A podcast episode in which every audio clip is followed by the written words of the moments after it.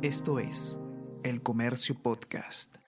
Hola a todos, ¿qué tal? ¿Cómo están? Espero que estén comenzando su día de manera excelente. Yo soy Ariana Lira y hoy tenemos que hablar de semana de representación de los congresistas de la República, porque en medio de la emergencia nacional, muchos de ellos han viajado a las regiones por las que fueron elegidos. Y la gran pregunta es, ¿es esta una política que se debe mantener en el Congreso o debemos pensar ya en eliminar la llamada Semana de Representación. Vamos a conversar sobre todo esto y más a continuación.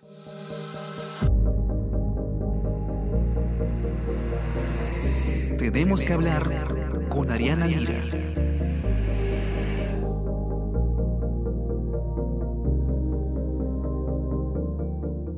Esta semana, que además ha sido una semana trágica, una semana de emergencias por las lluvias que aquejan a nuestro país, eh, la mayoría de los congresistas ha viajado a sus regiones justamente para cumplir con la llamada semana de representación y a atender o ver cómo se puede ayudar a los ciudadanos en medio del estado de emergencia por las intensas lluvias. Originalmente la semana de representación no estaba prevista para estos días, pero esta fue adelantada justamente en el contexto de la emergencia nacional. Y así hemos visto a muchos de los congresistas posando en fotografías, por supuesto, ayudando a la población, caminando sobre el lodo, eh, ayudando a excavar, etcétera.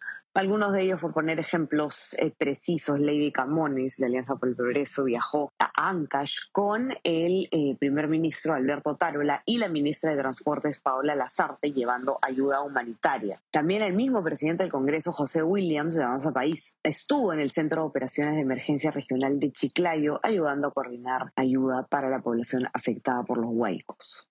Ahora, la pregunta que eh, suele hacerse eh, de manera periódica cada vez que hay un escándalo, una polémica con la semana de representación, que no es el caso actual, pero sí ocurre siempre, es si se debe mantener vigente esta medida o no. ¿Qué tan necesario es que los congresistas eh, dejen sus funciones del Parlamento en la capital y viajen a sus regiones? Además, para responder esta pregunta, tenemos que tomar en cuenta también que la semana de representación implica un gasto importante para el Parlamento. Los congresistas reciben un bono mensual de 2.800 soles justamente por gastos de representación para eh, cubrir cualquier gasto logístico logístico, etcétera, que impliquen estos viajes. Martín Calderón, periodista de política del comercio que ha escrito el informe al respecto, ha consultado con dos ex oficiales mayores del Congreso sobre eh, qué tan efectiva es la semana de representación o cómo sabemos si es que realmente eh, es un gasto que tiene resultados, ¿no? que puede medirse en cuanto a efectividad. Y bueno, uno de ellos, César Delgado Gembes, ex oficial mayor del Congreso, responde que no existen datos o una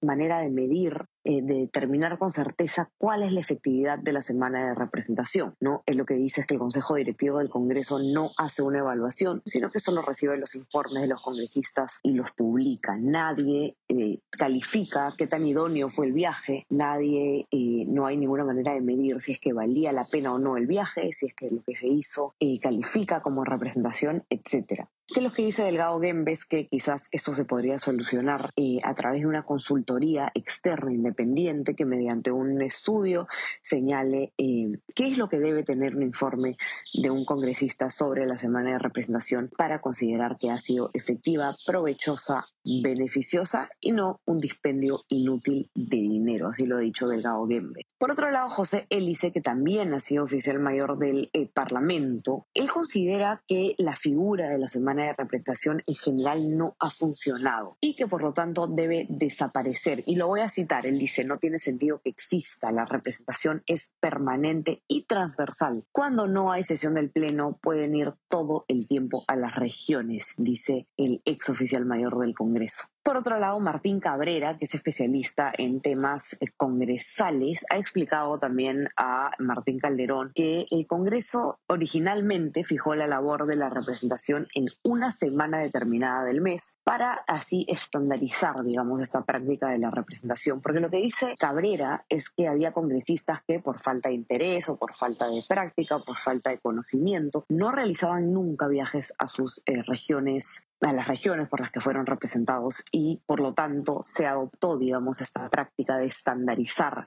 la representación en una semana cada mes. Para que puedan leer con detalle la información que ha recogido Martín Calderón en esta nota sobre la semana de representación, ya saben que pueden encontrarla en nuestra web elcomercio.pe. No se olviden también de suscribirse a nuestras plataformas, estamos en Spotify en Apple Podcast para que puedan escuchar todos nuestros podcasts y suscríbanse también a nuestro WhatsApp El Comercio de Informa para recibir lo mejor de nuestro contenido a lo largo del día. Que tengan un excelente día, estamos conversando nuevamente el día lunes. Buen fin de semana, chao chao.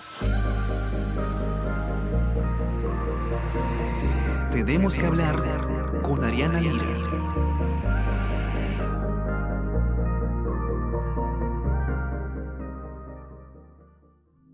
Esto es El Comercio Podcast.